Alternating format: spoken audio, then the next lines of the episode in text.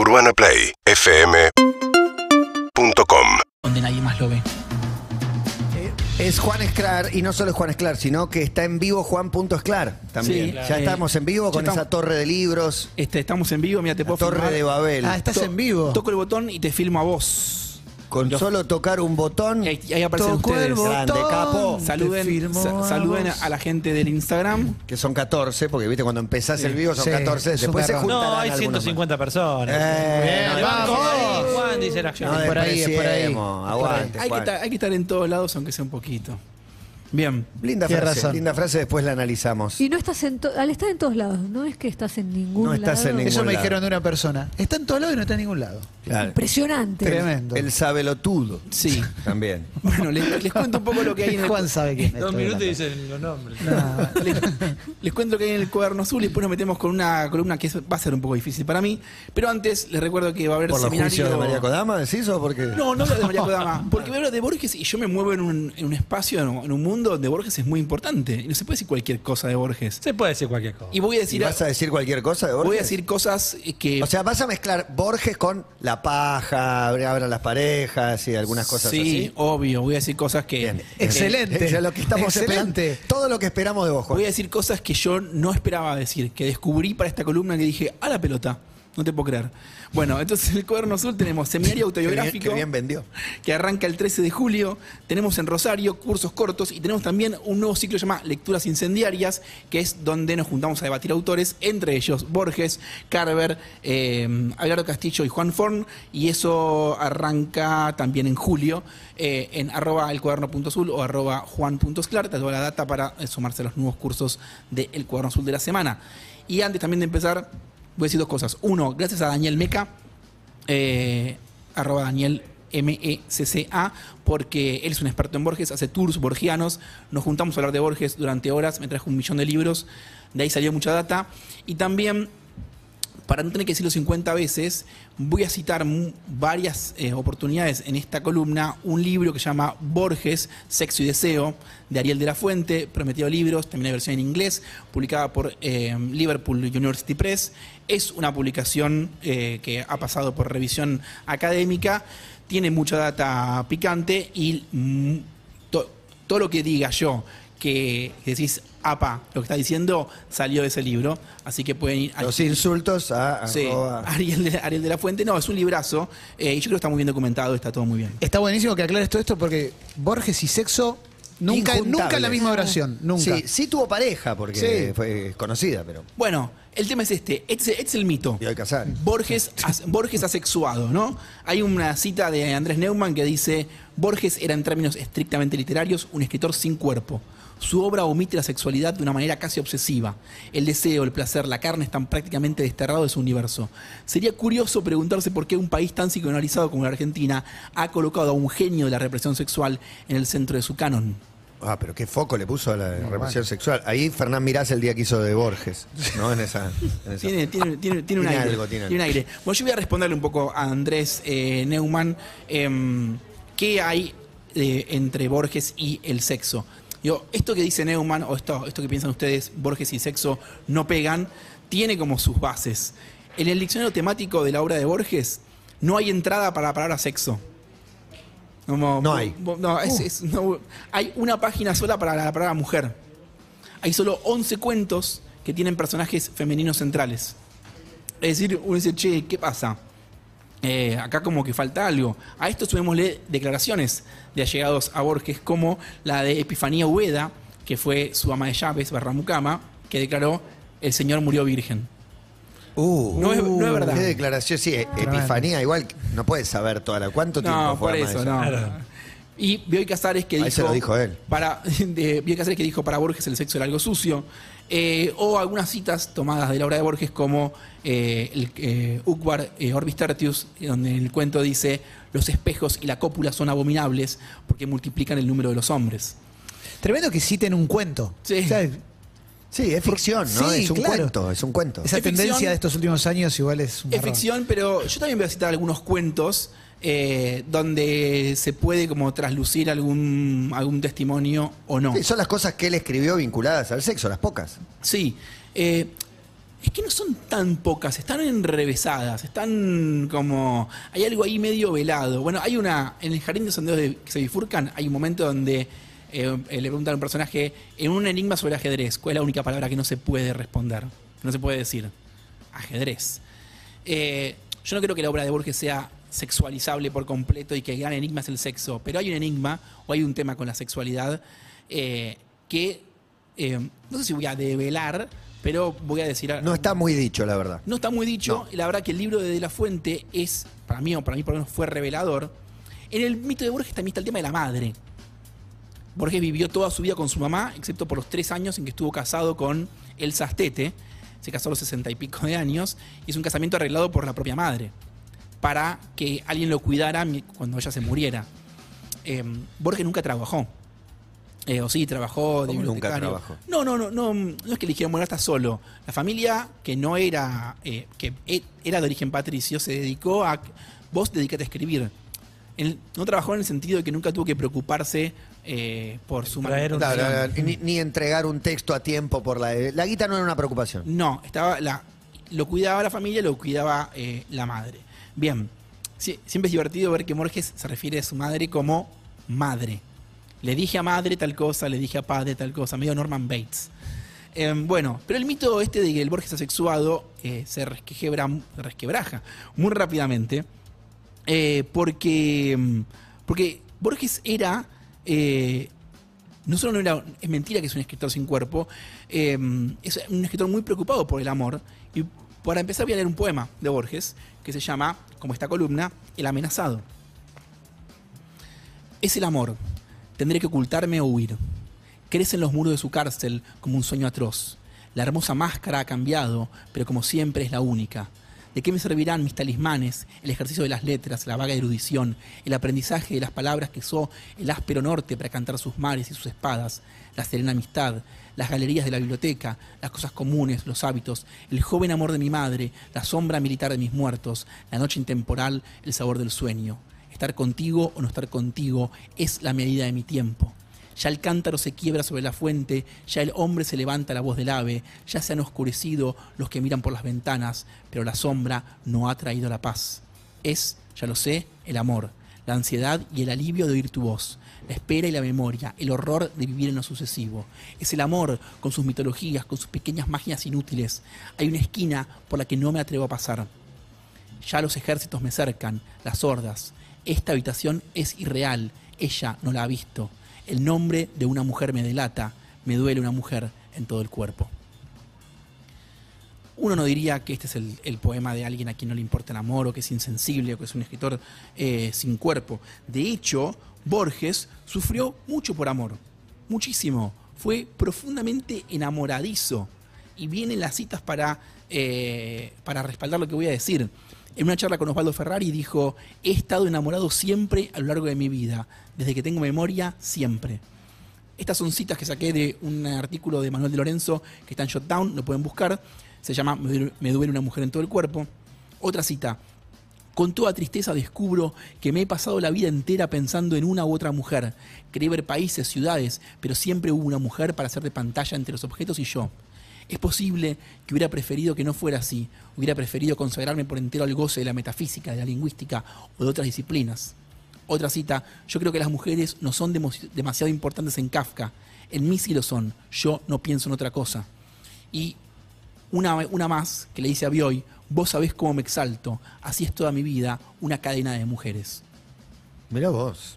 Borges, súper recontra enamoradizo, constantemente enamorado, siempre pensando en minas, todo el tiempo pensando en minas. Pero, pero, ¿y el sexo? Los amores de Borges, durante la mayor parte de su vida, fueron, en palabras de Boy Casares, amores blancos. ¿Platónicos o? Platónicos. amores concretos Amores- sin sexo? concretos con Eh, personas sí con las que hablaba, con las que tenía diálogos, con las que escribían textos, con las que hacían cosas, con las que paseaban, pero con las que no había sexo. Eso es lo que tuvo Borges eh, a lo largo de su vida. Em, Borges parece hablar de sí mismo cuando escribe en La otra muerte, todo lo amó y lo poseyó, pero desde lejos, como de otro lado de un cristal. Es ficción, uno podría decir, che, está hablando de sí mismo o no, no importa, no es una confesión, una obra artística, pero, eh, pero me gusta ver esos como pequeños retazos que parecería ser donde habla de sí mismo. María Esther Vázquez, 40 años más joven que él, escribió, cuando Borges se enamoraba era compulsivo, llamaba por teléfono varias veces al día y desarrollaba un asedio que no daba tregua. O sea, era enamoradizo y recontradenso. Estela, Estela Canto, que fue su novia, de quien vamos a hablar bastante. ¿La canta es un chiste o no? Eh, pero No. es un chiste. Estela Canto parece un chiste, pero Sí. Dice, sus besos torpes, bruscos, siempre a destiempo, eran aceptados condescendientemente. Y la misma Estela dijo que la realización sexual para Borges era aterradora. Una vez Estela le dijo a Borges, bueno, tengamos sexo, y Borges le respondió, pero ¿cómo? ¿No te doy asco? ¿Hay algo en común con la columna de Pinti acá? Em, Digo, buscando la causa por la cual estás contando todo esto que estás contando. es- hay algo sí de... mm, De una vida de- sexual y amorosa desconocida, eso sí lo sube. Una autoestima muy baja, contestándole a Clemente, muy baja. Era tartamudo Borges. A Borges le lleva mucho tiempo de psicoanálisis con el doctor Cohen Miller, eh, poder hablar en público. Em, era súper tímido.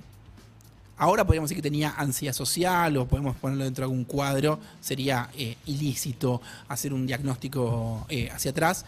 Pero era alguien con, sí, que por lo menos en lo social y humano, una autoestima eh, súper, baja. Em, y dijo eh, Alberto, el escritor Alberto García Rubalcaba, Borges no eludió el sexo, el sexo lo eludió a él. Hay una historia que es muy conocida sobre Borges estaba enamorado de Nora Lange, que era una poeta más joven que él, y, la cortejó y la cortejó, y él era escritor y ella poeta y ella era colorada. Van a aparecer un montón de personajes colorados en su obra de, mujeres. Em, y un día la lleva al cumpleaños de Guiraldes, de el- del escritor. Y la lleva y se sienta Borges, ella y al lado Oliverio Girondo. Oliverio Girondo, barbudo, voz cavernosa, se le empieza a hablar a Nora y al final de la velada eh, Nora le dice a, a Giorgi que se va con Oliverio Girondo. Y, se, le dice, mira, me voy con el otro. Y de hecho se casa y vive toda la vida con el otro. Ese desamor eh, a Borges lo, lo marca bastante y profundiza algo que ya venía con él, que era la inseguridad, la tartamudez, la dificultad con las mujeres, etcétera, etcétera. Pero esto sigue sin explicar el porqué del terror sexual. Em, y acá es cuando cito, vuelvo a citar a de la Fuente, que es profesor del Departamento de Historia de la Universidad de Purdue, Indiana.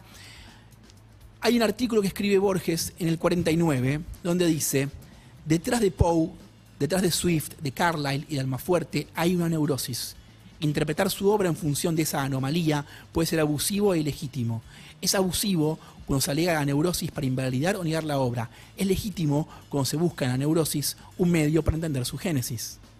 ¿Qué anomalía tenían estos autores en común? Impotencia. Tenían problemas eh, de disfunción eréctil o problemas eh, de, sexualidad eh, disímiles o con más o menor detalle. Norman Di Giovanni, su traductor estadounidense, cita a, Borges hablando del matrimonio de Borges con Elsa Tete. Eh, y Borges le dice a Di Giovanni, le dije a, Elsa que nunca íbamos a tener relaciones sexuales porque soy impotente, y ella aceptó que tendríamos un matrimonio platónico. Es decir, eh, una de las tesis o uno de los elementos del libro de, de La Fuente es que Borges no tenía problemas para concretar su sexualidad. Eh, la verdad es que todos están un poco de acuerdo en esto, en que no había concreción. Eh, todos están de acuerdo en que Borges tenía problemas. Si era una impotencia orgánica, o era psicológica, o era esto, o era aquello. No sé, hay por ahí algunas versiones eh, contrapuestas. Yo me inclino a creer sin toda la evidencia a que era algo de nervios, de eh, miedo escénico, de, la concreción del amor. Pero tenía problemas para coger. Fin. Bien, clarísimo. Eh, y, y hay que entenderlo en. digo, siempre es complicado la temática para los varones, eh, pero hay que, hay que entenderlo eh, también en el contexto de la época. Eh, Borges nace en el 1899, viene de familia de militares. Eh, de como una, tiene toda una tradición de hombres viriles y valientes que vienen guerreando desde la guerra de independencia para acá. Eh, y él es todo tímido, es un señorito, eh, tartamudo, hipereducado, no es un, guerrero ni mucho menos. Y el padre venía viendo esto y ¿cu- ¿cuál se les ocurre a ustedes que puede ser la gran solución que un hombre de principios del siglo XX puede eh, pensar para su hijo que lo ve con dificultades para acercarse a las Lo mujeres? lleva con una meretriz. Lo lleva con una puta en Ginebra Ay, no. lo lleva con una puta en Ginebra que Borges va a decir durante muchos años que fue eh, Esa fue su tumba. ese, ese morí en un departamento de la calle no sé cuánto en Suiza. Que esa, esa experiencia fue traumática. Que lo que a él, el Sacanto en su biografía, Borges a contraluz, dice que Borges no pudo, que no se le paró, que no pudo concretar eh, el acto amatorio con eh, la prostituta en Ginebra. Pero que lo que cuenta también de Estela es que lo que a Borges le perturbó mucho es haberse dado cuenta que esa mujer había estado con su padre. Oh, Mm, oh. Tremendo. Entonces, digo, sos tímido, sos tartamudo, eh, no fuiste al colegio. Borges empieza su educación formal creo que en cuarto grado, algo así, a los nueve años. Después es, es educado en su casa. Eh, sos un chico tímido con todos estos problemas. No te estás acercando del todo a la vida sexual y tu papá te lanza eh, como... No, no. Me A mí- liquidaste, viejo. Lo liquidó. Lo Es liquidaste. un combo dramático. Lo liquidó. Dejarnos sudez. Y peor, peor todavía, es que esto se sabía. En los círculos literarios se sabía, y cuando Borges empieza a publicar ensayos, lo atacan haciendo alusión a su vida sexual o a su falta de vida sexual. Tengo dos citas, pero tenía 24. Un tal Ramón Dol le escribe, Borges prefiere helarse las entrañas, su expresión es frígida, no encontramos en su prosa sino un yermo intelectual sin jugos vitales ni aliento. Es decir, está hablando de sus ensayos, pero está haciendo como una alusión velada a la impotencia o los problemas sexuales que puede tener. Los jugos vitales. Sí. Va otra. Muy buena. Un puñado de reflexiones sin vigor. No he encontrado una página recia, viva, templada bajo el fuego de convicciones ardientes, regada con la sangre caliente de una personal concepción del mundo. Es como si, o sea, le- lo están forreando. Pero ¿por qué tan Trata de tanto tibio. contra él? O sea, ¿cuál era el, había algún No, eran disputas literarias de la Pero, época. eh, mataban? ¿El Había- reconocimiento a Borges eh, se magnifica después de su No, muerte? ¿O digo, no, no, no. en ese momento era tenido en cuenta No, en el esto, lugar es que al está prin- hoy? esto es al principio. Esto es Pero por ahí hay algo de envidia. Borges explota en la década del 40. Estos son con los primeros ensayos Ok. Que le están pegando. Él empieza a despegar, ¿no? O sea, no era... No, todavía no era Borges. No era Borges. Todavía A los no era 40 y Borges. pico explota. Como, sí, eh, recién en la década del 40, a partir de 40 y 50, es que Borges produce la obra eh, más potente. No, esto es al principio, pero está en el mundo literario y lo están cacheteando. Detrás está como cierta eh, idea del siglo XIX de que creatividad y vigor sexual van juntos. Que los creativos son garchadores, además. Bien, ahora, ¿cómo sabemos todas estas cosas? Bueno, porque Borges se analizó con el doctor Cohen Miller, primero para tratar su timidez y su tartamudeo, y luego para tratar sus dificultades sexuales. Las charlas están documentadas tanto en los en dos libros que ya mencioné, El Ariel de la Fuente y en el de Estela Canto, eh, Borges a Contraluz. Parece que un día Borges y Estela Canto fueron novios, esos novios sin concreción. Y un día están caminando, están haciendo una caminata por el sur de la- del conurbano bonaerense, y mm, Borges le dice a Estela, casémonos. Así, medio de arrebato. Y Estela le responde, medio en chanza, yo soy discípula de George Bernard Shaw, no puedo casarme sin antes tener relaciones sexuales. George Bernard Shaw, un autor que tematiza mucho más la sexualidad que Borges. Igual todos tematizaron la sexualidad más que Borges. Borges entiende esto como una especie de desafío donde le dicen, si tenemos sexo nos vamos a casar. Y no como un... Estela Canto nunca consideró casarse con Borges. Entonces Borges habla con Cohen Miller y Cohen Miller la llama a Estela Canto para decirle que se tiene que casar con Borges, para que Borges se sienta seguro, para que deje atrás la culpa y los miedos y finalmente pueda como desarrollar eh, su performance eh, sexual. Em, por supuesto que eh, Estela Canto no aceptó esto. Em, y el plan nunca jamás prosperó.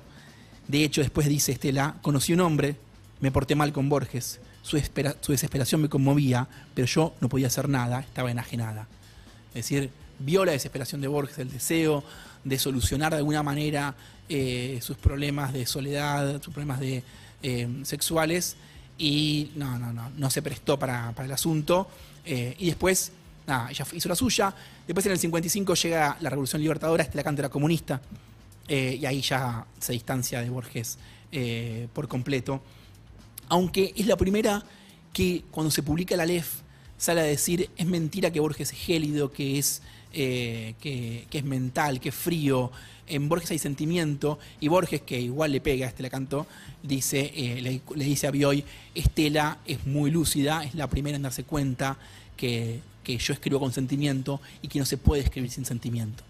El tema es que el sentimiento en Borges está como aprisionado en esos tótems o en esos artefactos, esos artilugios. Pero hay sentimiento, hay mucho sentimiento y hay mucho sufrir y hay mucha soledad. Em, yo no quiero leer toda la obra de, de Borges en clave sexual, sería un error absoluto, pero hay cuentos. La secta del Fénix es todo un cuento donde hay una especie de secta que está en todos los países, que está en todos lados, donde nadie te inicia, que los curas no te pueden hablar de eso, tu madre tampoco te puede hablar de eso, y que lo, un- lo único que hay que hacer para entrar en la secta es hacer el rito. Y el rito es, bueno, eh, no se dice nunca. en- Copular. Es, la cópula, por supuesto. Eh, y lo, que, lo lindo de ese texto es que al fin- en la última frase dice, si voy a citar de memoria, así que por ahí está mal, dice algo así como, algunos creen que es intuitivo, algunos creen que, eh, eh, eh, que es instintivo, como diciendo, mira, no es instintivo, no es para todos, no, eso no está al alcance de la mano de todos los humanos. Y mm, para terminar, voy a tomar esta cita de, Borges, que por supuesto es ficción, no tiene por qué ser eh, una confesión en ningún sentido, pero en el informe Brody, Brody dice, todos nos parecemos a la imagen que tienen de nosotros. Yo sentía el desprecio de la gente y yo me despreciaba también. En aquel tiempo, y sobre todo en aquel medio, era importante ser valiente. Yo me sabía cobarde. Las mujeres me intimidaban. Yo sentía la íntima ver- vergüenza de mi castidad temerosa. Y sobre esto, sobre la castidad temerosa, sobre la soledad sexual y sobre el mandato eh, del sexo para los varones, escribí este texto final.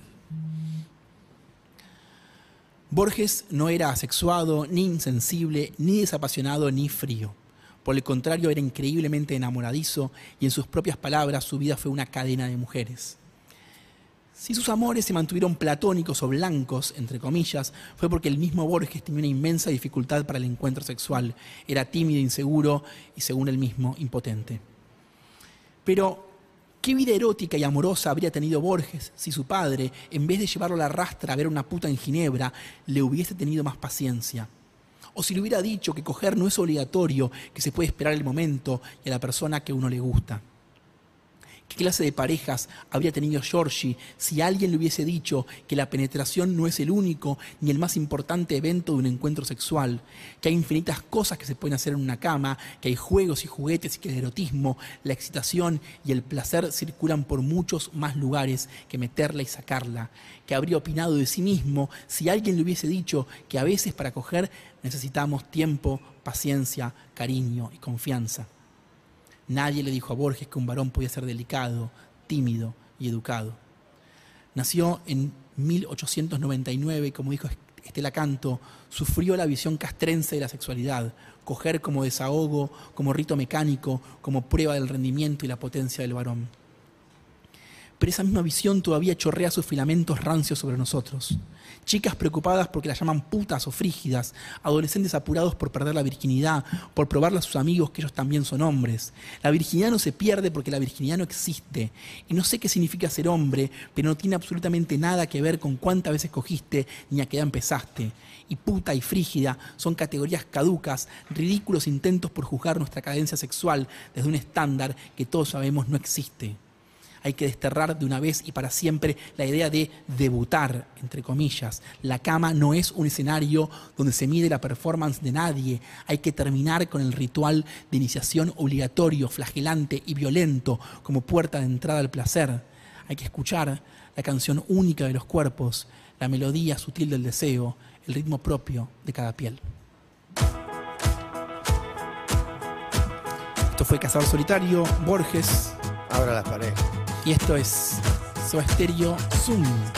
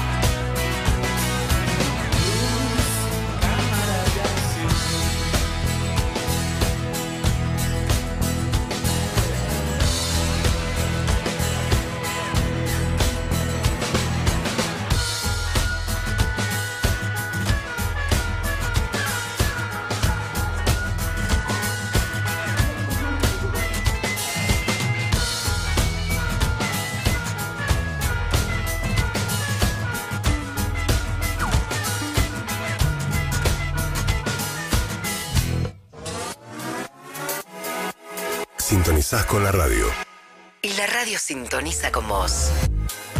Somos Ur- Seguinos en Instagram y Twitter. Arroba Urbana Play FM